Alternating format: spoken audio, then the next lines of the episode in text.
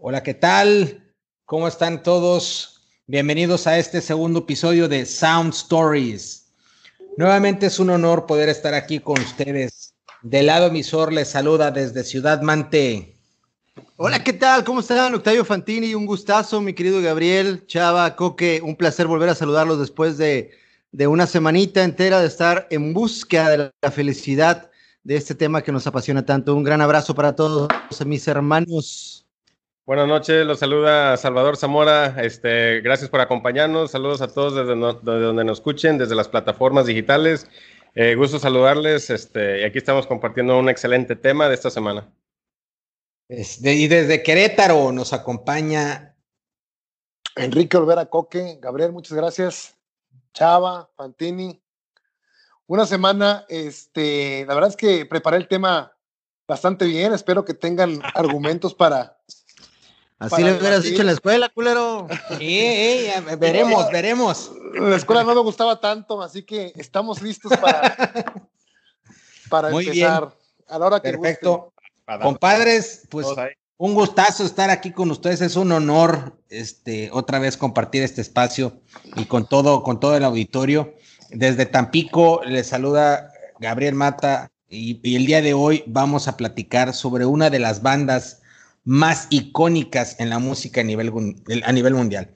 Que puedo atreverme a decir que es el grupo más famoso hasta el momento, conocido y reconocido en la mayor parte de los países y por la mayoría de la población de este tercer planeta.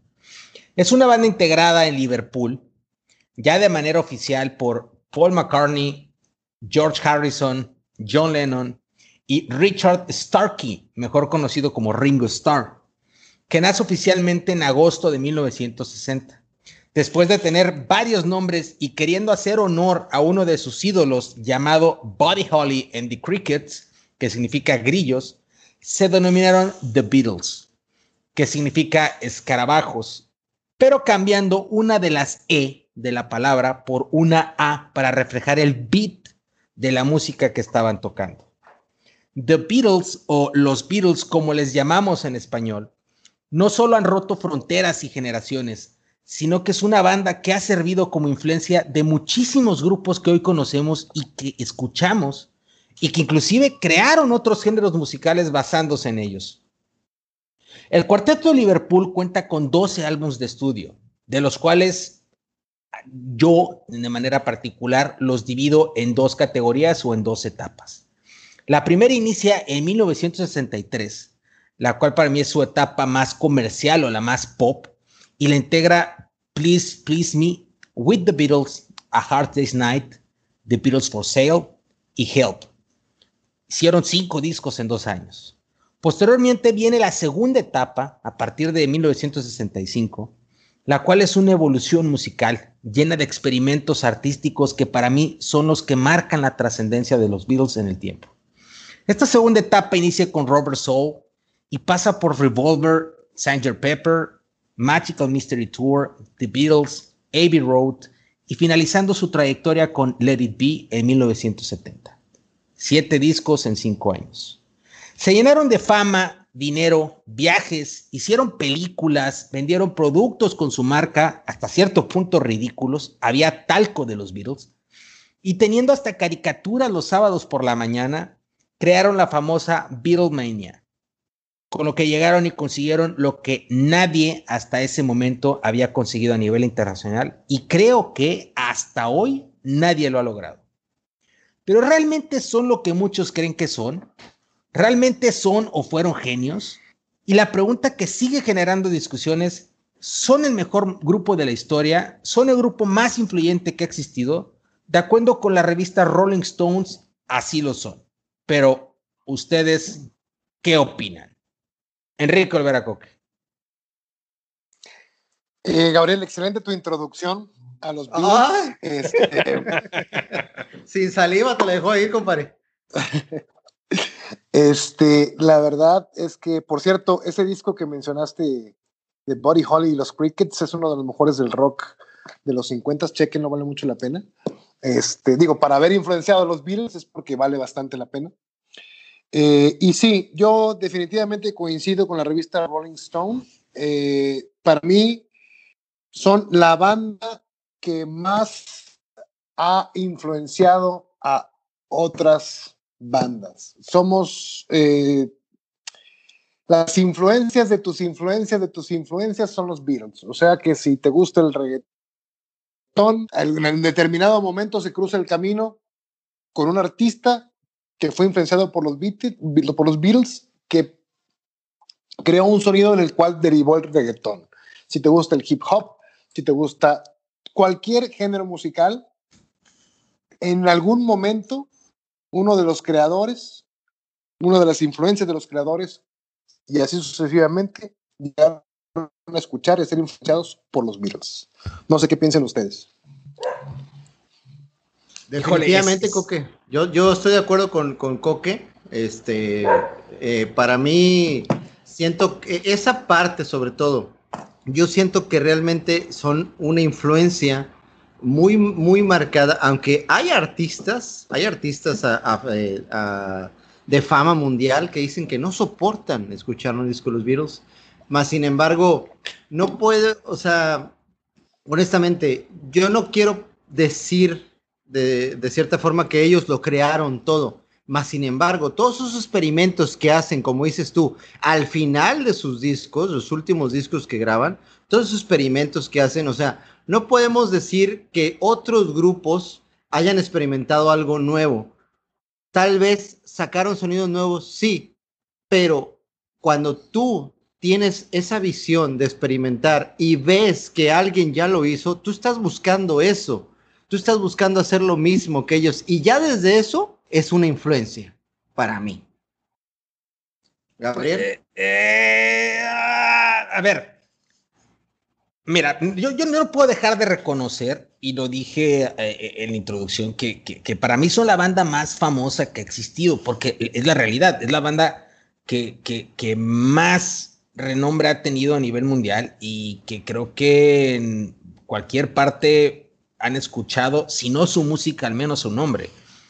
Pero, pero esto es parte también de, de, o sea, también de una estrategia que siguió y no podemos dejar a un lado a dos personas que influyeron mucho en los Beatles, eh, que fue uno, su manager en algún momento, claro, que se llama Brian Epstein, y su productor, que fue el productor de todos sus discos, o sea, George Martin. Esos son dos personajes que también influyeron mucho en la vida de los Beatles. Pero, pero al lado de esto, eh, o sea, me refiero al punto de vista comercial.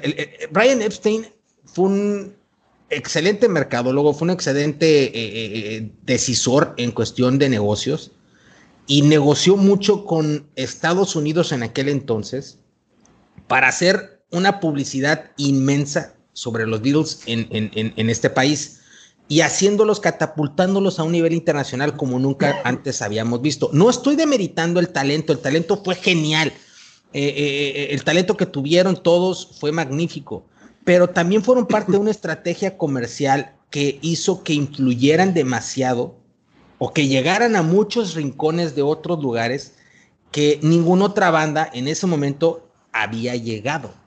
Pues es que también, desde ahí ya estás diciendo que esa influencia, güey, está... fue la primera boy band. No, fue, fue, la primera boy band. Totalmente de acuerdo, coincido totalmente. Fue el primer boy band, así tal cual, como le acabas de decir. Fue el primer boy band. Y en eso no, no hay discusión. Pero, pero, y perdón que haga esta analogía, pero el otro día estaba discutiendo con, con, con, con un cuate. Con ¿Quién se este, tiró un pedo, güey? Un pinche pedote, güey. Sorry, güey. marranos. No mamen, cabrones. Este, no, estaba platicando, estaba platicando, con un amigo y estamos platicando de, de cervezas. Y me dice, la, la, la, mejor cerveza del mundo es la Bot Light. Le digo, no mames, cabrón pero, pero ni de pedo. O sea, pero por muy lejos hay muchas mejores cervezas. Y me enseña, un chart, me enseña un chart, me enseña un chart en donde aparece la bota ahí como la mejor marca del mundo. A ver, a ver, a ver. Una cosa es que sea la más vendida. Exacto. Una cosa es que sea la más vendida y otra cosa es que sea la mejor. no tiene que, ser, no tiene que ver una cosa con la otra. O sea, puede ser la más vendida porque es la más comercial y es la que distribuyen en todos lados y tiene una excelente estrategia de, comercialización, pero no por eso la hace la mejor. es lo mismo. La analogía a lo que quiero llegar con los Beatles es, tuvieron una estrategia y como dijo, como dijo Coque, es la primera boy band y tuvieron una estrategia comercial muy cabrona. No estoy demeritando su talento, jamás. No toco, esa, parte es intocable e indiscutible. son, fueron personas muy talentosas. Un Paul McCartney y un John Lennon lograron muchas cosas increíbles. Y aparte era una, era, una eh, eh, eh, simbiosis increíble al momento de componer, no solo la letra, sino un, tema musical que, fue genial. Pero pero definitivamente hay atrás un esquema de negocio que impulsó a los virus de una manera increíble, sobrenatural o, inimaginable, que, que les ayudó mucho a llegar a la posición en la que estuvieron. Creo yo que Rolling Stones, la revista Rolling Stones, no, no consideró esa parte al poder definirlos como la mejor banda de todos los tiempos. Deja tú de rock, de todos los tiempos. No, Gabriel, es que... Para mí, para mí es esa, esa es mi percepción. No, no, no, no, no, no, y no, y no, no, no mames. O sea, es obvio, güey. Tiene que haber un genio detrás de todo, güey. Para cualquier puta banda, güey. O sea, todos los que hemos tocado alguna vez rock and roll, güey, o sea, no hubo un puto genio que nos descubriera, güey, y nos diera más ese plus, güey, de vender discos, güey, de hacernos, o sea, porque al final de cuentas, el rock and roll también, güey, tiene, es una imagen, güey, y eso madre vende, al final de cuentas, sí, eh, Brian Epstein fue un genio en ese aspecto, y como tú dices, lo que fue, no nada más Paul McCartney y, John Lennon, que son los, los eh, ahora sí que los frontmen, pero obviamente la guitarra de Harrison, güey. Eh, los arreglos que hacía Ringo Starr, que, muchos pendejos dicen que son muy monótonos, claro que no, incluso Dave Grohl dice, no mames, o sea, este güey es la influencia de muchos bateristas, güey, con los contratiempos que utilizaba. Ahora, claro, güey, que sí tiene que haber una, una mercadotecnia detrás, pero de cualquier grupo, güey, si tú te vas, si quieres, al más pinche eh, metalero, güey, o al más que se sienta underground, güey, a huevo que tiene que haber un visionario que diga, te, si te manejas así, güey, vas a vivir de esto toda tu puta vida, güey. Y vamos a venderte así. O sea, incluso me atrevo a decir que Brian Epstein es una influencia para los demás cabrones managers y que Brian Epstein nació con los virus. claro. Claro. Y aparte que era jotito como tulipanes. Oye, pero. Sí, de hecho, sí, dicen que, que, que, tenía una fijación cabrona por John Lennon. No, por Paul McCartney. Amaba. yo, yo, yo, yo, yo, yo, leí que era por Lennon, pero este, en una de esas. Este... Saca la ouija, saca la ouija, vamos a preguntarle. pero bueno, se la atoraba la reversa. Eh, como quiera se la almorzaba el güey. Pues, pues, está bien, hombre. Mira, la verdad, eh, Gabriel, tienes toda la razón del mundo. Y digo, voy a hacer una analogía como las tuyas, pero con Elvis Presley. Por ejemplo, yo amo a Elvis Presley, me encanta Elvis Presley, su música, la disfruto, su estilo, todo eh, el concepto de Elvis me fascina, pero desgraciadamente Elvis tenía un talento que llegaba hasta cierto límite y terminó el vato cantando canciones de cabaret en Las Vegas, ¿no? Ahogado en su propio vómito, murió. Este, y siendo una decadencia visible y palpable, ¿no? Eh, ¿Por qué? Porque pues, tenía talento, pero solamente para hacer eso y ya. Estos cuates evolucionan en siete años, en dos años, digo, tienen, una carrera de siete años, pero en dos años dieron un, giro de 180 grados en, lo, que, en lo que pretendían eh, transmitir a la audiencia. ¿sí? Eh, siempre fueron muy dentro de lo... Es muy importante aclarar algo eran mainstream.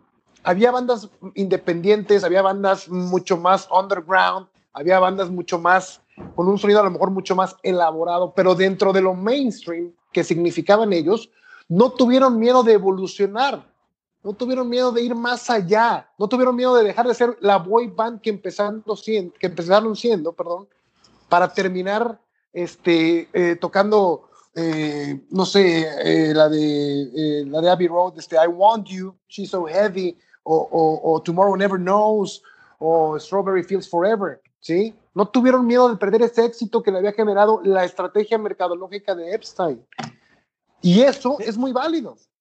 No, a ver, totalmente, pero ya estaban en una posición por eso, al empezar esto, estuve haciendo mi, mi, tarea y es que hay dos partes de los Beatles. La primera, la comercial, la pop, que los, que los posiciona como un fenómeno mundial, que son los primeros discos, que son los más comerciales, que son los que eh, eh, eh, incluyen canciones bastante digeribles, en donde solamente es un muy buen rock. Evidentemente, escuchas y ves la influencia que tuvieron de, de, de Buddy Holly, que ellos mamaban a Body Holly, que les encantaba Buddy Elvis Presley, güey. John Lennon adoraban. Chuck, Chuck, Berry, lo, lo, adoraban a Elvis Presley. Chuck Berry, cuando eran de Quarrymen se claro, incluso claro. como, como Elvis, ¿no? Que esa es otra, esa es otra. Sus peinados influyeron demasiado en, en, que, en que se convirtieron en la boy band de ese, la primer boy band de esa época. Pero después viene un momento en donde, y aquí es importante comentar una historia, muy interesante del 64. A ti, mi estimado compadre Enrique Olvera Coque, que le encantan, le encantan las fechas. En el 64, corrígeme si estoy mal, porque. ¿6-4 o 7-4? 6-4, señor. Okay, en el 64, en una gira en Estados Unidos, en un hotel, conocen a Bob Dylan. Y es el primer cabrón que les enseña dos cosas que influyen, radicalmente en la vida artística de los virus. Una de ellas es la marihuana y otra de ellas es la lírica o la forma de escribir. Estos dos eh, eh, eh, enseñanzas, estas dos variables, por así decirlo, influyen de una manera digamos, sustancial en la trayectoria de los Beatles. Y de ahí se vuelven amigos entrañables. Y de ahí, o sea, tú puedes escuchar, ves, puedes ver la letra de sus primer, de esta primera etapa de los Beatles y ves la letra después del 64 que, que empieza justamente el primer disco después de esa fecha es Robert Soul, que de hecho al disco Robert Soul le conocen como The Pot Album haciendo énfasis en la cantidad de marihuana que consumían los Beatles al grabar de Robert Soul en el estudio. ¿Salen todos las muertas? no todos, no todos, no todos. Oye, de hecho, pues toda la foto del Robert Soul es verde, ¿no? Está con un fondo verde que denota bastante eso. Eh, Gabriel, eh, qué bueno que tocas ese tema, porque efectivamente en agosto del 64 conocen a Dylan y todo el mundo, incluido yo, este, cuando vi la, la, película de I'm Not There, en donde diferentes actores interpretan a Bob Dylan en sus diferentes etapas como artista. Qué buena este, película, cabrón. Qué buena película, cabrón. Este, yo tenía la misma idea. No la he visto, por cierto. Pintan a los Beatles como unos niños cuando se drogan con, con, con, con por primera vez con Bob Dylan jugando en, en, en Central Park mientras Bob Dylan está reflexionando sobre la vida, ¿no? Y yo tenía la, idea de que solamente Dylan había influido en los Beatles, pero no fue así. Estuve buscando este, lo que pensaban varios artistas sobre, sobre los Beatles. Este, digo, hay, hay, hay artistas que ya eh, han declarado abiertamente ser fans y tener la influencia, desde los Gallagher, Elton John, que se llama John, eso es su seudónimo por John Lennon, este, Cobain, Sting, Steve Perry de Aerosmith, Lenny Kilmister de, de Motorhead. Bowie aprendió a, escribir canciones escuchando el With the Beatles, lo dice Pete Doggett en la biografía de Bowie, The Man Who Sold the World. Este, Radiohead, que, se, que eh, Karma Police contiene este, notas de Sexy Sadie. Este, ¿Quién más? Jimmy Page dice que si no fuera por los Beatles no habría nadie como nosotros rondando. Ozzy Osbourne dice que le debe su carrera a los Beatles. Alice Cooper manifiesta, fuiste influenciado por los Beatles, no me importa que seas Cannibal Corpse. McCartney sabe escuchar mucho a sí mismo en demasiados discos. Y Bob Dylan dice, los Beatles tenían staying power, estaban señalando la dirección en que debía ir la música. Era una línea que se estaba dibujando claramente y es algo que no había pasado antes. ¿Qué pasa cuando se conocen en el 64? Dylan era un cantante de folk Dylan era un tipo que salía con su guitarrita al estilo Fernando Delgadillo a cantar canciones de protesta en contra de Vietnam, en contra de, del gobierno, en contra de los abusos, ¿no? De los derechos civiles.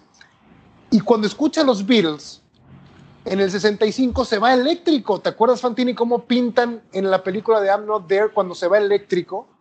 Haz de cuenta que la pintan en esa película como si llegara con los estuches de las guitarras y, en vez de guitarras sacara ametralladoras y fusilaba la, la audiencia. que esperaba, que esperaba, esperaba un, un concierto de folk. Después el, poeta del pueblo se convirtió en, en algo más. En un rockero, en un rockero. Y, y en el 65, después de haber conocido a los Beatles, saca un disco, este, Bringing It All Back Home, con muy buenas canciones, eh, Subterranean Homesick Blues, que es la que influenció la de Radiohead, por cierto. Pero en ese mismo año saca Highway 61, donde saca la canción Like a Rolling Stone, que es considerada por la misma revista que tú mencionas, la mejor canción de la historia. Una canción de Bob Dylan, eléctrica, eh, con la influencia de los que estaban marcando la pauta hacia dónde iba la música. Dylan se vuelve rockero después de conocer a los Beatles. Han influenciado a los más grandes, a Bowie, a Dylan, a Jimmy Page. Este, ¿Cómo puedes negar que es la banda más importante de todos los tiempos? Eh, es que, es que, a ver, a ver, una cosa fatality, es, fatality. no, no, no, no, no, no, no. es, muy respetable y esto es justamente lo que divide las opiniones. O sea, decir que ellos fueron que, que ellos fueron el huevo y después de ellos fue, fue, fue, fue la gallina es desconocer justamente a Chuck Berry, es desconocer a Elvis Presley, es desconocer a Buddy Holly, es desconocer a eh, Fat Domino, es desconocer a Jerry Lee Lewis y a muchísimos otros que estuvieron atrás de ellos. También empujando y luchando la música y principalmente la música rock desde los 50. O sea, no puedes decir los Dios son los creadores de todo porque no es así. Es, es, una evolución y tenemos que irnos hasta el principio de, las, de, de, de todo para poder darle el crédito a quien crédito se merece. Por esa situación, yo no creo que sean los mejores de toda la historia porque son un partaguas muy grande, sí, son un, punto, un punto muy importante en la historia de la música, por supuesto que lo son. Pero de ahí a, decir o, o, poder justificar que son los mejores de toda la historia es para mí, desde mi punto de vista, desconocer todo ese trabajo anterior que existió, que también a ellos los ayudó a influenciar su música a crear su música. Yo, yo comparto con Gabriel lo que él comenta. O sea, tendríamos que realmente. qué le vayas a tomar un café los dos pendejos? no, tendríamos que. Lo mismo digo, idiota. Vayas a, al parque, cabrón. Vayan a hacer su pinche podcast a otro lado. Sí. córtala, córtala. No, yo, yo comparto con Gabriel de que, o sea, una cosa fue todo lo que lograron, todo el éxito comercialmente hablando, todo ese equipo, esa visión, esa gente visionaria que traían eh, dentro de su equipo como para crear eh, la imagen, crear la marca.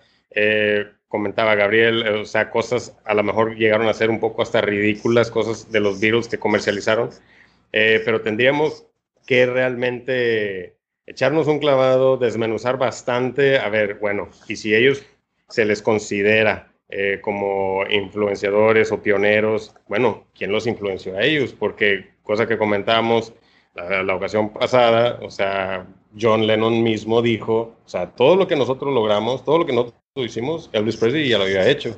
Entonces sí tendríamos que a lo mejor analizar ese tipo de cosas, artistas, quienes este, participaron en la influencia de ellos para que también ellos dijeran más. Fíjate, Oye, que dijo ahorita de, Ah, perdón, porque dale, dale. No, no, no, no, no, no, tú, tú dale, este, Pantini, dale, dale. ¿A Chava o a Chori? ¿A quién quieres que le dé? ¿A, Gabrielito o a.? a los dos al mismo tiempo, túpelos, ah, túpelos. Con los tres juegos, culeros. Oigan, este, una, antes de que se me olvide, primero, ¿cómo me hubiera encantado tener un talco de los virus, güey? yo me echo talco en el culo cuando me baño, güey. Imagínate un talco, güey, de los virus, güey y echarme un pedo y que se oiga hello goodbye, no, hubiera sido fantástico. qué hermosura, güey. con la magia de internet a lo mejor se consigue. Sí, que, se hubiera, que se hubiera escuchado Hey Jude. no, no, no. No, güey, no, güey. Es talco de los Beatles para tu Octopus's Garden. ¿Eh? Ah, pato Pato Sergio Oye, para tu revólver, para tu revólver. Ah, sí. Claro, sí, sí, sí, tenía buenos eslogans, claro. Oye, dale, dale, no, no, dale, dale, dale. dime, dime, por favor, güey. Lo que pasa es que dicen que ya Elvis había hecho todo lo que habían hecho los Beatles antes, y eso no es cierto. A ver, dime qué géneros musicales creó Elvis Presley en una canción. los Beatles. Nada más chingando, te, chingo, te la chingo, los Beatles. No, claro que no. No, no, a ver, a ver. Los Beatles tenían influencia del rock y del RB. Los Stones estaban un poquito más hacia el country y hacia el blues. Los Beatles venían del rock de Chuck Berry, del rock de los 50s y un poco más de RB. Eso se puede apreciar. Ya, estoy sintiendo dónde vas. Ya estoy sintiendo dónde vas y, termina lo que estás diciendo porque ahí sí te voy a contradecir. Yo también quisiera interrumpir ahorita, pero adelante. No, bueno.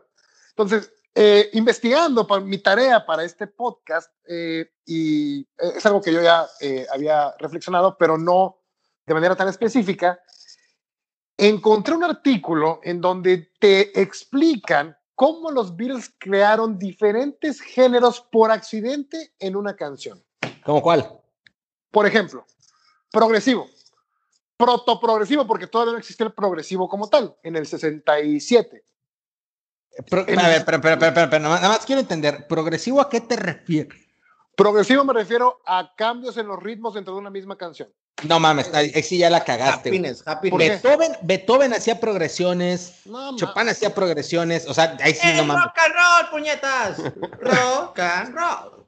Rock and roll. Ah, a ver, mainstream, o sea, Beethoven era mainstream en su momento, en los, en los 60s, ya no era mainstream eso, Chori. Vuelvo a lo mismo, estamos tomando en cuenta que llevar a las masas el progresivo y de ahí influenciar de tal manera que esa masa saliera un chingo de gente armar bandas influenciadas por los Beatles que cambiaran la música con las generaciones eh, que representaban y así subsecuentemente. Siempre las generaciones tratan, por ejemplo, ahorita los millennials están tratando de desacreditar lo que las generaciones anteriores han hecho. Es algo normal en toda generación, ¿no?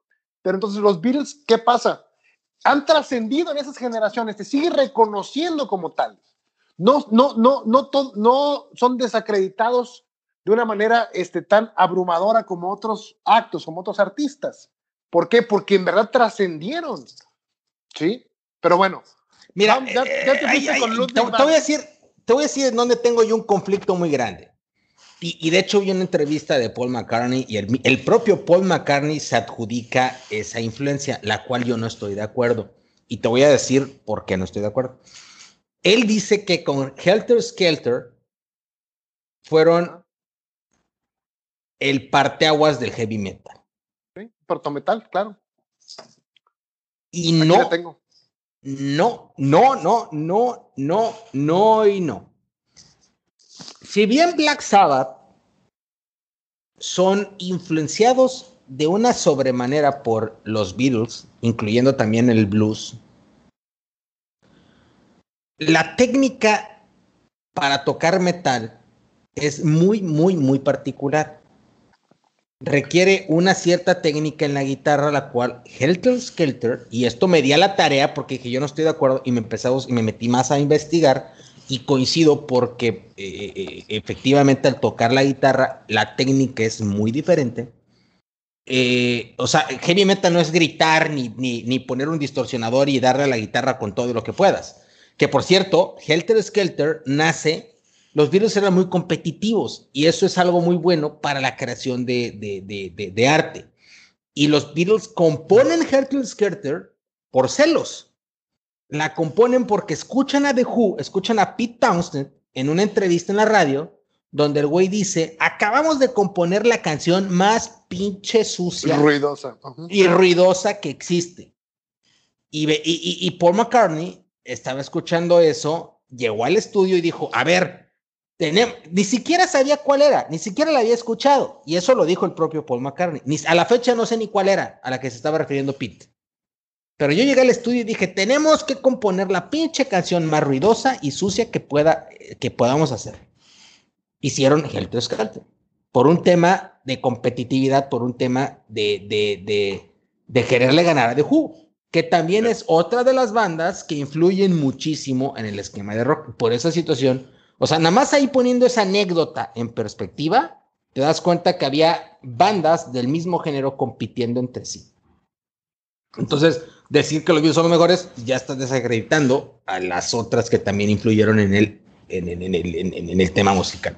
Pero, no, no, no, permíteme, permíteme, permíteme. Si hubo una banda que influenció el heavy metal con Helter Skelter, el progresivo con A Day in the Life, el hard rock con, twist, con su versión de Twist and Shout, power pop con She Loves You, jungle pop, o jungle pop al estilo R.E.M. The Smiths con A Hard Day's Night, dream metal con la de I Want You, She's So Heavy, stoner music, o sea, crearon la stoner music, música para que te drogues con Yellow Submarine, hasta Bob Marley, Flaming Lips, Snoop Dogg le deben eso a los Beatles, country rock, allá había country, ya había folk, pero no había country rock o, folk rock, ¿sí? También lo crearon con sus canciones, protopunk. Se supone que Iggy Pop es el pionero del punk con, en 1969 creando los Stooges y sacando la canción, el sencillo, muy buena canción, por cierto, I Wanna Be Your Dog.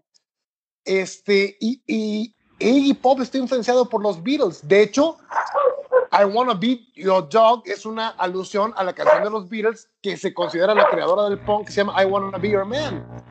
¿Sí? Incluso con la actitud rebelde de los Beatles de decir que ellos son más grandes que Jesús, etcétera, ahí se demuestra una actitud punk. Acid Rock con Lucy in the Sky with Diamonds, que influenció a Cream, a Alice Cooper, a Deep Purple. Experimental con Tomorrow bueno, a ver, a ver. Lucy in the Sky with Diamonds, dicho por el propio McCartney, pues es eh, eh, es, sí, no, no, pero es, es, es, viene de la historia de una. De, de, de, de su hijo. Ajá, que, que, escribió, que, que, hizo un dibujo y de ahí lo sacó. Que por cierto está muy, muy cagada la forma en la que empiezan a meterse ahorita que hice el SD. Que la segunda etapa de los Beatles empieza con, con Bob Dylan, pero antes de Revolver viene una historia que está muy cagada. Que sale John Lennon y George Harrison con sus respectivas esposas, y no me preguntes por qué, eran amiguísimos del dentista de George, y salen a echar el café.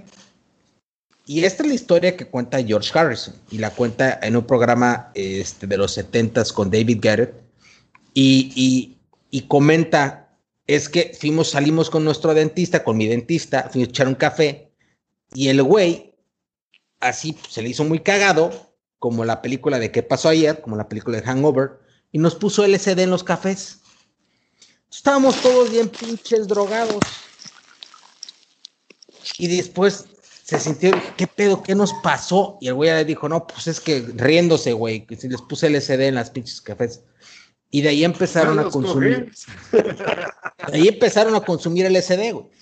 Y, y, ese todo el tema, y, y ahí sí, sí estoy de acuerdo, todo ese tema eh, de, de, LSD en el que se meten influye mucho en la psicodelia con la que escriben y con la que componen. ¿No le pagaron una consulta, güey? le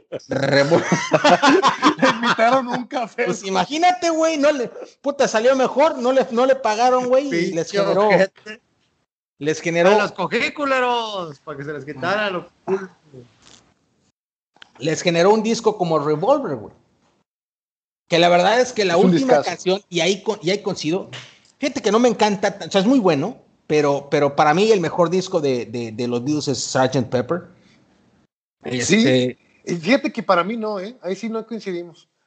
Eh, eh, Revolver, la última canción de Revolver es una canción y de verdad fuera de época. O sea, es súper futurista y es una canción que de verdad la escuchas y la puedes escuchar el día de hoy y, no te parece vieja en ningún sentido.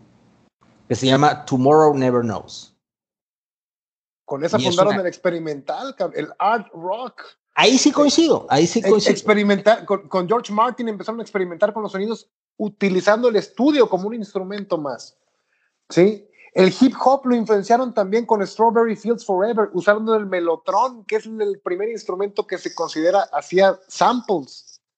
¿sí? El stadium rock, que no es un género como tal, pero el Stadium Rock, el Arena Rock, en el que las bandas intentan compenetrarse más con el público y haciéndolo participar en, el acto, no, sin albur, Fantín, este, con Hey Jude, por ejemplo, con, hey, con Hey Jude, cabrón, o sea, de ahí influenció a U2, a Springsteen, a Queen, We Will Rock You salió de ahí, de Hey Jude con el na, na, na, na, na, na, y toda la gente cantando, interactuando con ellos. ¿Sí? Que creo que eso nunca lo tocaron en vivo. Creo que ya fue experimental que dices Bohemian Rhapsody, experimental en estudio. Sí. Lo experimental en estudio, o sea, imagínate, Bohemian Rhapsody también es algo así. Pero es del 75, Bohemian Rhapsody, este es del 66, Tomorrow Never Knows. 19 años ah. antes. ah perdón, la cagué. Upsi. La, historia, la historia de Hey Jude a mí me, me, me, me encula, güey, ¿eh? La historia de Hey Jude es un Paul McCartney. Paul McCartney, Paul McCartney tiene la fama, o tenía, bueno, tenía y yo creo que tiene, la fama de ser un tipazazazazazo. Resulta que. Pero espérame, Paul McCartney, ¿el, ¿el sustituto o el original? Ah, bueno. Estás abriendo, estás abriendo el tema. Eh, a ver, ¿por qué no le platicas a nuestra audiencia? Yo honestamente yo tengo una opinión al respecto, pero ¿por qué no le platicas a la audiencia esa, esa, esa teoría que existe, esa hipótesis que existe alrededor de, de, de, de Paul McCartney? ¿Estás cagando? ¿Por qué se te hizo tanto eco, Gabriel? A ver, déjame, Está, escuchando I am the Walrus. está sacando la morta. A ver, ¿ya se escucha bien? ya, ya, ya. Ya, te saliste del baño, ya. Sí, está bien. Este, no, no, yo no la estudié, no sé si Fantini o Chava la estudiaron ahí, esa, esa, la teoría de William Campbell. Neta, neta, vas a recurrir a eso, güey. Vas a recurrir, vas a recurrir al, pues, pues este, no sé, a mí no me tocaba esa parte, profesor. Creo que le tocaba a mi compañero Fantini. No, no, pero, es que yo, yo, vengo a defender el punto Casi de. ni la tiene dominada. Sí, sí, sí, a huevo. Yo, este, Fantini creo que por ahí tiene conocimiento de la historia. Chava, lo investigó muy bien. Eh, yo, a mí me gusta mucha historia, pero Chava se las va a compartir. Bueno, a ver, ya, a ver, ¿qué, onda, mi Chava? A ver, esto, este par de putos, este, ¿te la avientas tú o me la aviento yo? Son gays, son gays. Mira, lo que yo alcancé a investigar y, bueno, tengo que hacer un paréntesis porque esta teoría a mí Fantini me la dijo por primera vez hace yo creo como unos siete años, ocho años, algo así. Yo nunca la había escuchado y desde ahí me clavé y me metí. Tan, tanto fue así que en aquel entonces había un canal, no sé si todavía existe ahí en YouTube, que se llama I Am a Phony, en donde ahí la persona creadora del canal lanzaba un chorro de videos con información supuestamente acá underground, en donde sí eran pistas, sí eran este, mensajes, en donde se decía que Paul McCartney, el original, este, había muerto en un accidente de, automovilístico, que inclusive había sido decapitado y que había sido sustituto por un lookalike, un, un ganador de, un concurso de igual parecido, este, llamado William Campbell. Hay muchas teorías de que no es verdad, de que sí es verdad, este, incluso yo este, me aventé un documental, este, pero sí, eh, al parecer, en una noche de una discusión que tuvieron el Paul, el original, y John Lennon, sale Paul McCartney en su coche blanco Austin Healy y al, a las 5 de la mañana de estar grabando este, en el estudio, como a las 6 de la mañana, supuestamente llega un policía ahí mismo al estudio en donde están los otros tres integrantes y les dicen, acaba de haber un accidente eh, automovilístico grave en donde hay una persona muerta y queremos que lo identifiquen. Entonces ellos van y revisan que efectivamente es Paul McCartney y eh, al no saber qué iba a suceder con la banda del grupo, bueno, al al parecer al, al, manager se le ocurre la idea de, ¿sabes qué? No podemos dejar que este proyecto termine aquí. El éxito apenas este, va creciendo, entonces necesitamos hacer algo, sustituirlo. De ahí la teoría en el que a esta persona, William Campbell, una serie de cirugías Este, para hacerlo todavía más parecido a la teoría también de que se dejó el bigote, de que tuvo ahí cirugía en los párpados, de que el original era zurdo y este era derecho y tuvo que, que tuvo que aprender a tocar, sí, tuvo que porque hay videos, porque hay fotos que fumaba con la mano derecha y que el otro era zurdo. Hay muchas, muchas teorías. Yo en lo particular pienso así como el póster del agente Mulder, I want to believe. Yo sí quiero creer que, que sí, güey. O sea, el vato fue sustituido, güey. Así como Luis Miguel, güey. O sea, A Luis Miguel lo sí, güey, de que, de que también, güey. Sí, güey. ¿Neta? Chilazo. bueno, eso lo dejamos para otro programa, güey. sí, güey. ese güey sí me vale madre, para que vean. Oye, no, pero fíjate, eh, inspiró varias canciones de los Beatles este incidente.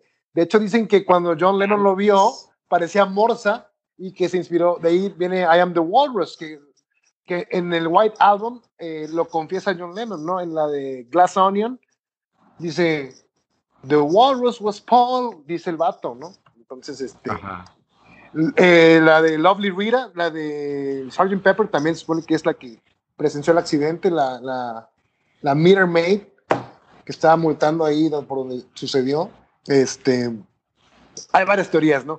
También hay una parte de, la altura, de que la altura, de que era más alto y más ancho William Campbell que el que Paul, que era pequeñito y petit, y, lo comparan las alturas, la, la, la, nariz y todo esto, y si hay una diferencia considerable de un momento a otro las portadas de los discos que salen unos viendo hacia un sentido. Hacia atrás, así, en el Sgt. Pepper, todos están viendo hacia el frente y él sale hacia atrás, ¿no? El Abbey Road, ¿no? Que es también muy famoso. Pero fíjate, ah, güey, ahorita que dice Chava, hay, hay, otra, hay otra parte, güey. Este, cuando los cuatro se reúnen en la morgue, güey, perdón, los tres, George Harrison, Lennon y, y Ringo Starr, este, decía que fueron a acompañar a, en ese entonces creo que era su prometida o no sé si era su esposa, güey, pues a identificarlo, pero en la morgue, güey.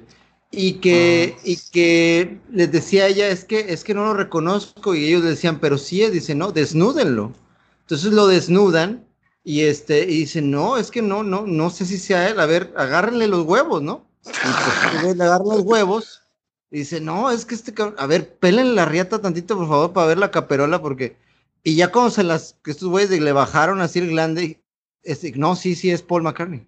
Sí, sí es. Ay, ¿a poco nada por la riata? Dicen, no, es que dijo que aunque si estuviera muerto se le iban a seguir pelando, culero. el mejor virus de la historia, güey. Oye, oye, pero sí, este, pero decía Chori de, de, la historia de Hey Jude, de que Paul McCartney el, o William Campbell era muy, muy buen tipo, Ajá. Gabriel, ¿estás ahí? me hace ah, eh, no, lo que pasa es que, este, a ver, para, para, para cerrar, bueno, no cerrar, pero para dar mi opinión sobre esa teoría. Es como hablar de la teoría de que Estados Unidos no fue a la luna y que todo fue un montaje. El que todo haya sido un montaje sale mucho más caro que el haber ido a la luna. No lo digo yo, lo dice un chingo de científicos. Todo el mundo vio al cohete despegar desde eh, Florida en el 69, si no mi memoria no me falla. El 69 no se olvida, papá, acuérdate. Eh, no, nunca. Es el 68, güey. ah, perdón. 68 no se olvida el 69. y, y, y, y el haber creado ese cohete y el haber expulsado ese cohete hubiera sido más caro que, que hacer el montaje. Entonces, por lo mismo, el hecho de haber encontrado un sustituto que tuviera, recordemos la fecha en la que supuestamente esto ocurre y recordemos la fecha en la que los Beatles graban este tipo de discos y la, la, la autoría que tiene McCartney en todos ellos. O sea, no tiene sentido. Para mí, lo que ocurrió fue que sale una hipótesis por ahí, o algún idiota, algún pendejo, ah. se le ocurrió la historia. Porque de hecho, Paul McCartney efectivamente tiene un accidente y tiene una cicatriz en el labio. De hecho, a la fecha se le nota. Si lo ven en las La otra vez estaba echándome un café con él y le dije, oye, Paul, eh, qué huevo. Un poco. pues, pues, pues, nomás por ustedes, no, pinche pendejo, pero. Oye, güey, es que sí, sí es cierto, que ¿no? Oye, hay un video, no me acuerdo cuál es, donde se ve chimuelo, güey. Sí, ve también el diente. ah, sí, sí, El chimuelín, sí. Para mí, para mí no tiene sentido, para mí no es, o sea, yo creo que es algo que salió y que ellos mismos, yo creo que se encargaron en, en, en aprovechar para un tema mediático. Entonces, tú dices que no es cierto. Tú dices que no, es cierto. No, yo, yo, yo, yo la pienso que la genialidad de McCartney, la genialidad de McCartney y, principalmente la genialidad de McCartney a lo largo de la historia de los Beatles y principalmente en la última etapa de los Beatles es, es, es indiscutible. Y, y, el haber encontrado a un idiota que se pareciera a él, sí, no, no, no, no me hace sentido. Un policía canadiense, supuestamente. No, me hace sentido. ¿no? Policía, yo, sabía que era policía canadiense, así como de los de la Guardia Canadiense acá con tipo Jorge el no solo, sí, claro. Y no, y no solo la, y no solo la, la, la etapa de los Beatles, sino la etapa como solista, pero, pero enfoquémonos en la última parte de los Beatles, que, que inclusive la primera etapa de McCartney como solista. Hay una anécdota en donde había, o sea, se discutían y se contestaban en canciones Lennon y McCartney. ya como solistas, sí.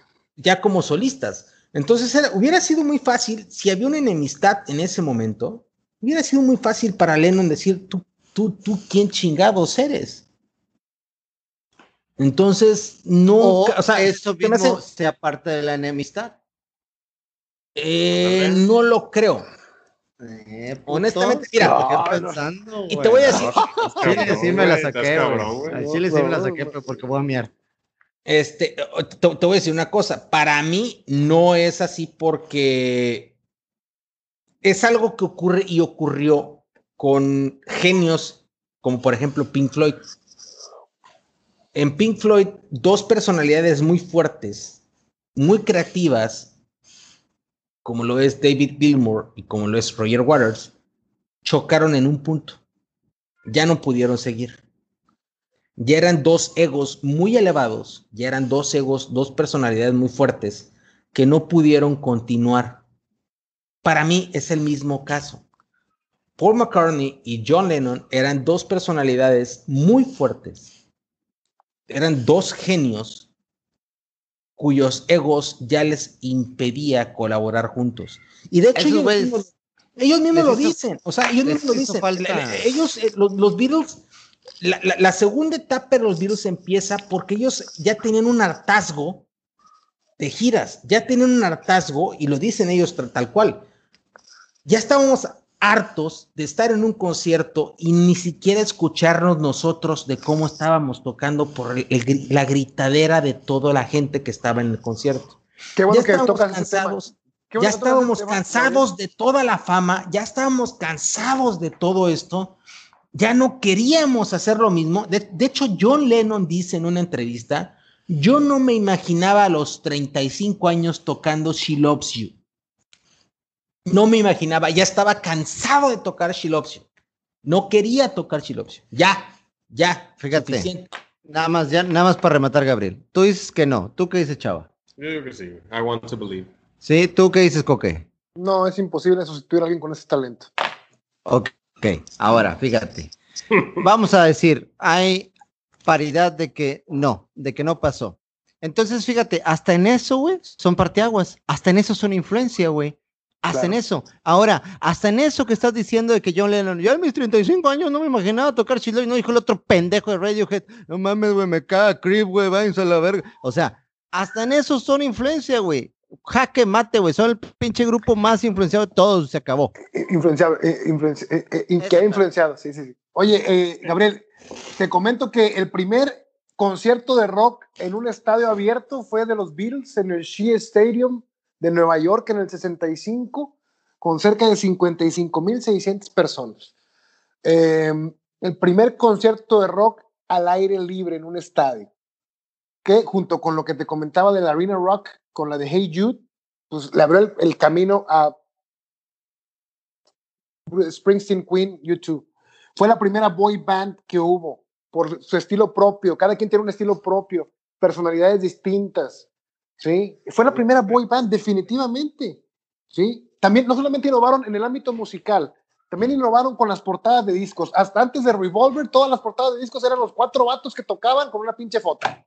Así. Vienen los Beatles y sacan una portada como la de Revolver, con un arte conceptual, con un... ¿Que sabías que le, les le, pagaron una mierda al artista de la portada? A, a Burman, sí, sí, sí, sí. Este... ¿Eso qué tiene que ver? recordé, recordé. Estamos en Sound Stories. estamos en Sound Stories. el vuelo, que, tiene que contar la historia. hasta en eso fueron influencers en ser culos para pagar, güey, también. este, eh, y, me, y, me, encanta cómo siempre iban dentro de lo mainstream hacia y antisistema al mismo tiempo.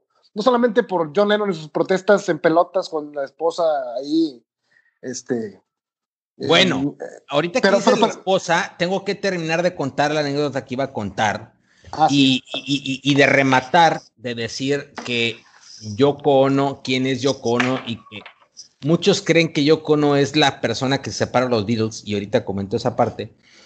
La de Hey Jude era una canción que originalmente se llamaba Hey Jules y es una canción que, que McCartney quien era considerado como una persona, o sea, como el, güey más buen pedo de todos, de, los Beatles, se entera que John Lennon deja a su esposa, pero aparte deja a su esposa de una manera muy culera, eh, eh, por Yoko Ono, Cintia, ay, no me acuerdo cuál es el nombre de su, el, apellido de, esa esposa. Este, pero llega Cintia, se va con su, su hijo Jules de vacaciones, regresan a su casa, abren la puerta y está John Lennon y está Yoko Ono con la bata. se, llamaba, se, llamaba Cynthia, se llamaba Cynthia Lennon. Bueno, o sea, el, apellido, el apellido es soltera, güey. Ah, ok, ok. No me acuerdo, es, obvio que es Lennon, pues, el apellido es soltera. Es soltera. Yo estaba leyendo el artículo y viene su apellido soltera, pendejo, no el apellido casada. llega, llega, llega, llega con su hijo, abren la puerta y están en la cocina Lennon y Yoko Ono Yoko Ono con su bata, la bata de, la esposa, le dicen, ah, hola, ¿cómo estás? Y, y, Lennon la deja, güey, por Yoko Ono. Entonces, el hijo está súper triste, Lennon, este, McCartney se preocupa muy cabrón, y van a ver, McCartney va a verlos, güey. En el camino a verlos, le compone Hey Jules y llega y, tal cual se la dice, o sea, le, dice lo que le escribió, cabrón. Dice, Hail Jude, don't make it bad. Y toda la canción es para hacerlo sentir bien, güey. Después le cambia a Jules y le pone Jude. Y queda Hey Jude, un puto himno de los Beatles por una canción que escribió McCartney para el hijo de Lennon, güey, que para sus padres se estaban divorciando esa me encantó, esa historia me mamó, cabrón. Me encantó la, el, origen de Hey Jude. Muy cabrón, muy cabrón. Dije, no mames, esta es una mamada, güey. Sí, es muy, muy interesante esa historia de Hey Jude. También, por ejemplo, Eleanor Rigby, que es otra canción que no mames, rompe con todos los esquemas de lo que se estaba haciendo en el momento, con puros este, violines, o sea, es increíble esa canción. Eh, que y la historia que cuenta sobre este, Eleanor Rigby y el Father Mackenzie, originalmente era Father McCartney. Y cuenta la historia ahí que, que no le gustó, McCartney no quería usar su, su, apellido. Entonces este par de idiotas, que, Lennon y McCartney, querían algo que sonara similar y se fueron al, al, al directorio y lo que seguía de McCartney era Mackenzie. Y, queda perfecto. Y lo cambiaron a Father Mackenzie. Hay muchas historias de estas con, con los Beatles. Este, pero retomando lo de las portadas, Gabriel, ellos mismos rompen con el ciclo este de las fotos para portadas de las bandas de, los 60, de mediados, de principios y mediados de los 60, este, y evolucionan con dibujos, con un arte más conceptual, con algo más complejo. Y cuando les empiezan a, luego sigue Sgt. Pepper, también una, una, una, una portada bastante elaborada, histórica, increíble. Y cuando los empiezan a querer copiar o alcanzar en ese trend, en esa moda, sacan el White Album, cabrón. sí, sin portada, todo blanco, sí. Claro. O sea, ellos mismos eran al mismo tiempo mainstream, antisistema, al mismo tiempo, y es algo que lo, su, su, logro más importante fue eso, traer la música, por ejemplo, hindú a la cultura popular americana, eh, bueno, eh, a, la, cultura occidental. Eh, ¿qué? ¿Dónde estamos? Oriente Occidental. ¿Sí me explico? O sea, te regalo una brújula, compadre hacían canciones pop con, hacían canciones pop con música hindú, con, con el sitar y con todo esto. Bueno, eso es algo, eso es algo muy chingón. Que los güeyes, principalmente George Harrison se mete al, al, al, budismo, hinduismo. Compartir este, nalgas con Eric eh, Clapton. Eh, eh, ah, sí, también. También, también, también, también. Que hay, una anécdota ahí, ¿no, Fantini? Con, con, con, con Clapton Sí, eran muy, muy, muy amigos este güey, George Harrison y Clapton. Este, de hecho, ahorita creo que me va a, sacar de esta duda y de esta otra también. Este, de, dicen que eh, hubo una, un tiempo que Lennon lo mamaba tanto a Clapton que decía, no mames, güey, o sea, ya tenemos muchos pedos, yo quiero que te vengas con nosotros a tocar. Este güey obviamente nunca iba a tocar con ellos por la amistad que tenía con George Harrison. Pero aparte George Harrison, no sé en qué canción hace el solo, pero le pide a Clapton que él sea el que lo grabe, güey. Él sea el que lo grabe. Por ahí me falta ese dato de saber qué es la canción. Esta historia me la estuvo contando un buen amigo. Jonathan, un saludo. Well, my guitar gently whips. Ah, creo que sí, güey. Creo que sí. Una de las mejores canciones de los Beatles es While My Guitar Gently Whips. Y, y sí, lo toca Clapton ahí el solo. Claro que sí. Bueno, Harrison era un pinche huevón, cabrón. Porque Lennon. No, sí, güey, sí. Harrison era un puto huevón. No, Lennon, Lennon, Lennon le grabó, Lennon le grabó un chingo de canciones porque estaban muy difíciles y para el estudio tenían que salir perfectas, güey. Lennon le grabó varios solos a Harrison para el estudio por lo complicado que eran y por lo impecable que tenía que salir. McCartney se los grabó. A ver, ya me dijiste Lennon y ahorita. No, perdón, dijiste Lennon. No, no, no, McCartney, McCartney, perdón, McCartney. Ah, sí. El, que tiene más fama de huevón es John Lennon. De hecho, hasta escribió la canción I'm Only Sleeping, que es otro rolón. Ahí con, con creo que las guitarras las trae invertidas en Revolver. Este, eh, I'm Only Sleeping es una oda de John Lennon a la hueva, a tirar un bola, cabrón. Era el más huevonzazo de todos. Digo, a lo mejor en la vida cotidiana, no en, no en, en en cuanto a tocar algún solo o una pues canción. Sí, tenía cara de huevo. Fíjate, tan, que no, tan, es así que su manera de protestar fue una pinche cama tirando bola, cabrón. bueno, ahí, eso, eso me lleva a otro comentario, güey, que era el tema de si yo Ono había hecho que los virus se separaran y muchos creen que así fue, güey. Muchos creen que Yoko Ono fue la que separó a los virus. Y la realidad es que haciendo la investigación, eh, revisando los el mismo Paul McCartney dice no. O sea, sí, definitivamente, definitivamente John Lennon es el que dice, ya me voy. Muy cierto, sí. Él dice, yo ya me salgo del grupo. Pero no fue por Yoko Ono. O sea, Yoko Ono, de hecho, creo que le sienten admiración este, muchos de los, o sea, bueno, incluso partiendo por, John, por, Paul McCartney, eh, una admiración de que era una super super vieja, cabrón. Y, o sea, era una, era una super, era una super mujer. No, no, no, no, no, no, no. ¿Alguna vez has visto un concierto de Yoko Ono en el que tienes que imaginar la música que ella No mames, sí, güey, leí esa, leí esa madre y me voló el cerebro. Y me voló el cerebro. Oye, güey. con esta vieja, así de. bajista, bajista, invitado, Jason Newsted. no mames. Para que veas que no me dio risa, pendejo. siendo parte sin tocar ahí con los Beatles, güey, también es una pinche influencia la pinche babosa de Bjork, güey. Oye, no, no, me toques, no me toques a Bjork, cabrón, no me toques a Bjork. Ay, no, Fantini, no, estamos aquí. Para concluir, este, yo, nada más quisiera concluir con que también fueron boy band, con las portadas, cómo innovaron, también con el contenido lírico. Innovaron bastante con el contenido lírico, eh, Gabriel. Por ejemplo, eh, Norwegian Wood, que trata sobre una aventura de una noche, este, es, es un parteaguas de lo que fue este, la balada pop ochentera latina, cabrón. Específicamente de una noche de copas, una noche loca, güey. O sea, hasta en eso influenciaron los Beatles, güey. ¿Sí? También Rocky Raccoon, que habla sobre prácticamente ir a matar a un cabrón porque te robó la vieja. También los narcocorridos tratan de eso, cabrón. Y digo, suena un poco tono de WhatsApp, pero la realidad es que eran temas que no se tocaban en ese entonces. ¿Sí? Digo, ya en los ochentas la balada pop se volvió más sexosa.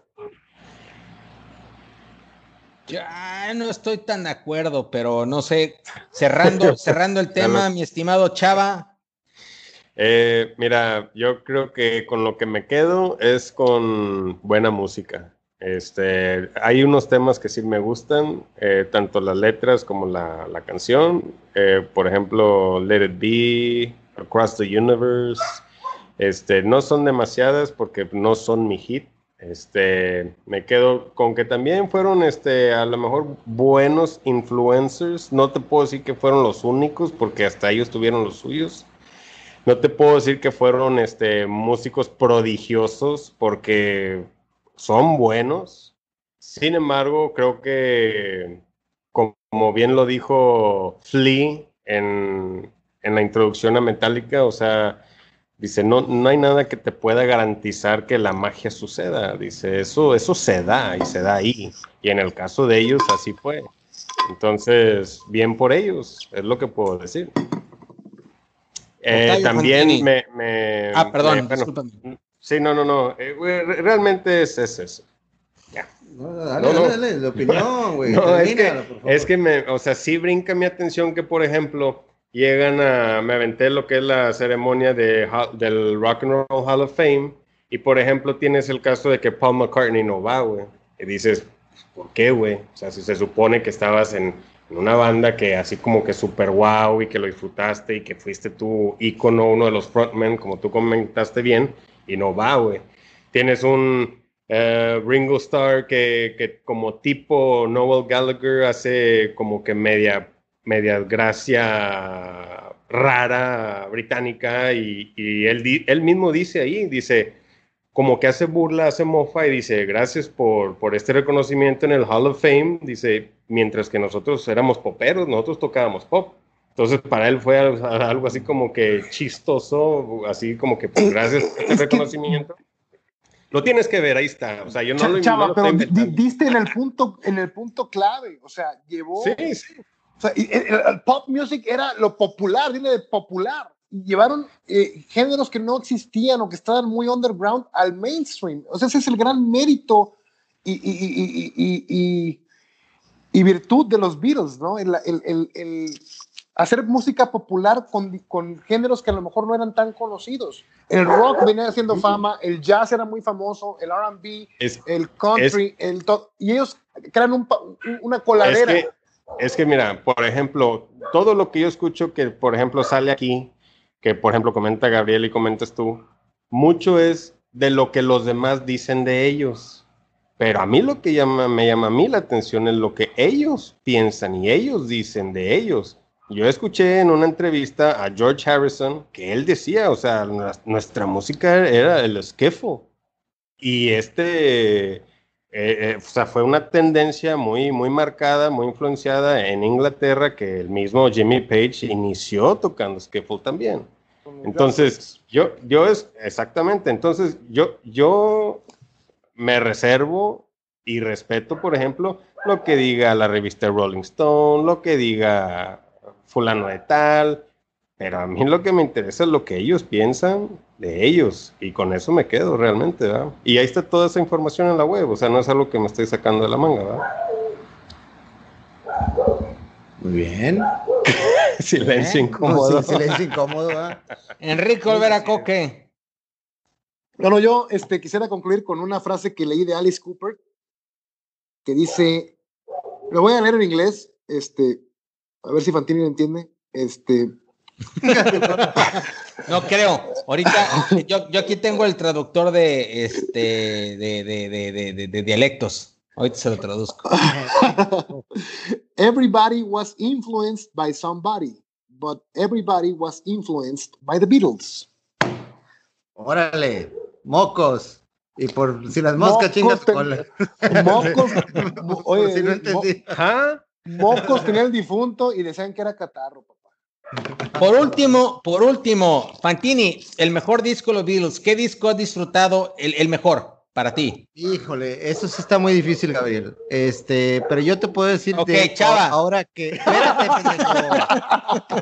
Che baboso. ¿Qué canción? Disfruté mucho, mucho el setlist que me mandó Coque lo tengo que reconocer muchísimo, me dio un aprendizaje y aparte reconocer canciones que yo no sabía exactamente que eran de ellos. Pero fíjate que le, comenté a Chava, Eleanor Rigby, hay algo en Eleanor Rigby.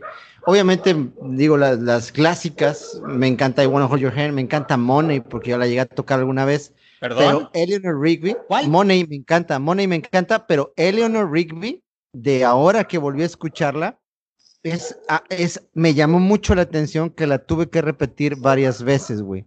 El contenido de esa canción me, me, llamó mucho, mucho la atención. Yo me quedaría a lo mejor con esa canción y obviamente eh, Across the Universe, porque la película que está basada en, en, el disco, que se la recomiendo mucho, este, es una película mágica que te hace ver, eh, pues el eh, es el de Across the Universe, ¿no? Viene, no, Let It Be, Let It Be. El Let It Be, perdón. El Let It Be que se iba a llamar originalmente Get Back, pero cambiaron el nombre a Let It Be, eso sí lo sé. Este, y bueno, también nada más. ¿Sabes por qué compuso Let It Be? ¿Por qué? ¿Investigaste por qué compuso Let It Be? No, pendejo, pues eso toca a ti. Te digo, güey, pareces pinche güey de clase, güey, no. Eso le tocaba a él. Let It Be la compone Paul McCartney porque sueña con su mamá, güey tiene un sueño con su mamá, el güey estaba súper estresado, sueña con su mamá, su mamá había muerto 10 años antes, más o menos, 10 años antes de, este, de este pedo, de donde la compone, y sueña con su mamá, dice, en el sueño su mamá le dije, hey, tranquilo, tranquilo, no hay pedo, todo va a estar bien, let it be. Su güey se despierta y se despierta con, una voz tan sexosa, güey. Oye, güey, pero... la frase let it be, que se va al piano y le empieza a componer. Por esa razón compone el beat. Y efectivamente, inicialmente estaban discutiendo, estaban discutiendo cómo se llamaba. No, pues historias sobran, cabrón. Está como la, vez que Paul McCartney conocía a Jesús, ¿esa se la saben? A ver, aviéntatela, ya estás que te la pelas, culero. Órale. Sí, es, que la tenía que apuntar. Cómo ya, sacarla, taché, ya taché todas, güey. La única que me falta es esa, güey. Entonces, por eso la quiero, tengo que decir. Pero cuando conoció a, cuando conoció a Jesús, o sea, eh, como se volvió cristiano, ¿o ¿qué? No, güey. Los güeyes estaban eh, eh, empezando a grabar Sgt. Pepper y de repente tocan la puerta, güey, así de la, de la casa de Paul McCartney. Empezaron a grabar ahí. Tocan la puerta, güey. Entonces, Paul ah, McCartney. radionovela. Sí, claro. Estaba Paul McCartney. Y sonaba el viento. Y soplaba el viento. Y en eso alguien toca la puerta. Paul McCartney dice, a esta hora, ¿quién podrá ser? Pero dile en inglés, Goto. A esta hora, ¿quién podrá ser? camina, camina, camina a la puerta y el güey abre, güey. Y, se le aparece un cabrón así, pinche pelo hasta el hombro, con barba. Le dice, I'm Jesus.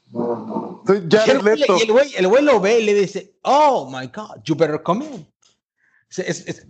pásale, por favor, ¿no? Ah, Entonces estaban todos los demás grabando. El güey lo trae y le dice, hey, está un güey ahí que dice que es Jesús. La neta, yo no me voy a arriesgar a que si eso no es. Entonces, lo voy a dejar aquí este, mientras grabamos. Entonces, el güey se acerca y le dice, hey, nada más quédate calladito, no hagas ruido, just be Jesus, just be quiet. Y el güey se empieza, siguen grabando, güey, el güey sentado en una silla en la esquina, viendo cómo grababan, cabrón. Y ahí se, ahí, se quedó, terminaron el día, el güey lo sacaron y se fue y ya la chingada. Pero se, me hizo muy cagada esa pinche. valió verga, ¿De quién? Y se hizo Charles Manson. que por cierto sentía que, que Peaches, Peaches se llama, ¿no, Coque? La de, de White Album, Peaches. O Peaches, Peaches, Peaches, Peaches. Charles Manson sentía que a través de esa canción le hablaban los Beatles. Pero Helter Skelter fue, fue la que influenció a Charles Manson, ¿no? Fue, Ajá, es correcto. Fue, Helter Skelter, ¿no? a que matara, sí, sí, sí. Sí. No, es que está lleno de historias, o sea, no, no acabaríamos de contarlas, pero, pero a ver, después de escuchar esto, entiendo, entiendo, Fantini, tu álbum favorito por lo que me dices, entonces sería The White Album, que es donde vienen estas canciones que me están diciendo. Eleanor pues sí, en Revolver. En Revolver. Me gusta también Happiness, este, se la copia un amigo, pero sí la he estado escuchando, me gusta mucho. Happiness is a worm gun. Así se llama. Muy progresiva, sí, Happiness is a Warm Gun, muy progresiva también con los cambios de Sí, muy, muy buena canción, una increíble. Pero bueno, concluyendo nada más y rapidito ya para, para, para que Gabriel cierre, este, sí es correcto volver atrás en la historia, ver Buddy Holly, no sabemos hasta dónde iba a llegar Buddy Holly. Vimos hasta dónde llegó Elvis Presley. Sigue siendo el rey. Inclusive tras ese, eso que contaba Coque de terminar cantando en cabarets, eh, y Buddy Holly, desgraciadamente, con, con, su muerte junto con Richie Valens, no, no, supimos hasta dónde iba a llegar, pero definitivamente ellos también tuvieron influencias de otros y, y sería ahondar mucho en todo eso. A final de cuentas, Beatles tienen su influencia, ellos nunca la niegan, jamás, siempre la representan, siempre dicen, nosotros nos influenciamos, eh, a lo mejor nuestra, nuestra primera música, nuestras primeras canciones fueron Body Holly, Elvis Presley, etc, etc, etc, pero es cierto que a partir de estos últimos álbumes ya es cosa más personal, ya es nuestra idea, o sea, grabar rolas como I Am the Walrus y, y, que haya una este enojo de por qué I Am the Walrus es el lado B y Hello Goodbye es el lado A y se empiezan a encabronar entre ellos y decir Hello Goodbye es la peor canción y el otro decía no mames está con madre mi canción decía no la mía está más chingona y empiezas a experimentar esas cosas que después de muchos años en muchos géneros estás escuchando esas influencias de cierta forma. Entonces para mí creo que eso es convertirte en una banda que va a ser una banda que siempre va a tener algo, algo que influya a hacer algo diferente a todos los demás. No sé si te den ganas simplemente de tocar música por esa banda, que ya desde ahí es una ganancia, o experimentar cosas como ellos lo hicieron, incluso a través de las mismas historias. Y por eso para mí Beatles creo que sí sigue siendo esa number one. Chava Zamora, el mejor, el mejor álbum de los Beatles. Ay, mano, me la pones complicada porque no he escuchado todos los álbums, este, ni siquiera he escuchado uno completito, este, pero por canción eh, diría que me quedo con Let It Be. Por lo que dice, me gusta mucho la, la letra, la música, este, me puede llegar hasta a lo mejor hasta sensibilizar ciertas fibras y yo con eso me quedo. Ok. Enrico Alvera Coque. Yo eh, diría que es un empate entre Revolver y Robert Soul. Me encanta el pop de Robert Soul, me encanta The Word, me encanta eh, Norwegian Wood, me encanta Drive My Car con mis hijos. Baby, you can drive my car. Es gloriosa, gloriosa. Eh, de Revolver me encanta Eleanor Rigby, Taxman, And Your Bird Can Sing. And Your Bird Can Sing es mi canción favorita de todo el catálogo de los Beatles. Este, el Sgt. Pepper se me hace muy experimental. Hay canciones que no me llenan tanto como Mr. Kite o incluso eh, When I'm 64, que son unas canciones. También la, esta, la hindú de Harrison, no es mi favorita. Por eso sí lo pongo un poco más abajo. Y el White Album para mí, el White Album para mí está lleno de puro filler. Para mí son ideas a lo botadas por todos lados. Ya se nota una separación entre los miembros, cada quien haciendo lo suyo, lo que quiere, y lo mezclaron al final, hicieron un disco de más de 90 minutos y no lo considero tan bueno, la verdad. Tiene excelentes canciones, pero del 20%, 30% son excelentes y las demás son filler, para mi gusto. Y pues, Abbey Road también es buenísimo, ¿no? Pero sí me quedo con Robert Soul y Revolver y este y como el grupo más que más ha influenciado bandas en, la historia. Para mí, definitivamente, los dos mejores álbums de, de, toda su trayectoria son Sgt. Pepper y The White Album. Son discos que eh, el primero es un disco conceptual en donde logran algo, efectivamente, eh, marcan una pauta muy grande y el The White Album hacen mucho, mucho experimento musical y definitivamente también marcan una historia en la composición, no solo de letras, sino también de música. Un disco de 90 minutos, cabrón, en los 60. Es, es en los 60, es, es, es, es, sí, exacto, o sea, es revolucionario en todos los aspectos. Claro otra cosa que quería comentar antes de irnos, este, no conozco o no creo que haya nunca más una banda que haya evolucionado tanto en tan poco tiempo. Duraron siete años, pero su evolución sónica fue de en dos, tres años impresionante. No hay banda que haya evolucionado de esa manera en tan poco tiempo. Ni BTS, pinches huertos pendejos. Ni Panda. Ay, te la metieron durísimo. Me la metieron panta.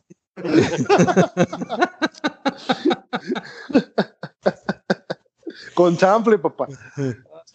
Señores, The Beatles son grandísimos, lograron y lo hicieron todo. Crearon un concepto que a la fecha sigue siendo un modelo de negocio en la industria musical. Su legado sigue disfrutándose a casi 60 años después de que inició y seguirá siendo escuchado como uno de los grupos más trascendentes de todos los tiempos. Es la mejor banda de la historia, no habrá nadie como ellos, tú lo decides. Síganos en Twitter en arroba guion bajo soundstories o escríbanos a soundstories arroba hotmail.com y díganos de qué banda o de qué artista les gustaría que contáramos sus anécdotas o sus relatos. Próximo programa, El siguiente episodio, Caifanes. Siguiente episodio hablaremos de Caifanes. Por favor, escríbanos, eh, cuenten las historias, cuenten qué es lo que recuerdan de Caifanes, cómo recuerdan sus, sus anécdotas con Caifanes, fueron a algún concierto, compártanos esas experiencias este, en Twitter o, vía correo electrónico y con gusto las platicaremos en este programa. No dejen de escucharnos y que vengan las historias. Gracias a todos. Hasta la próxima. Muchas gracias.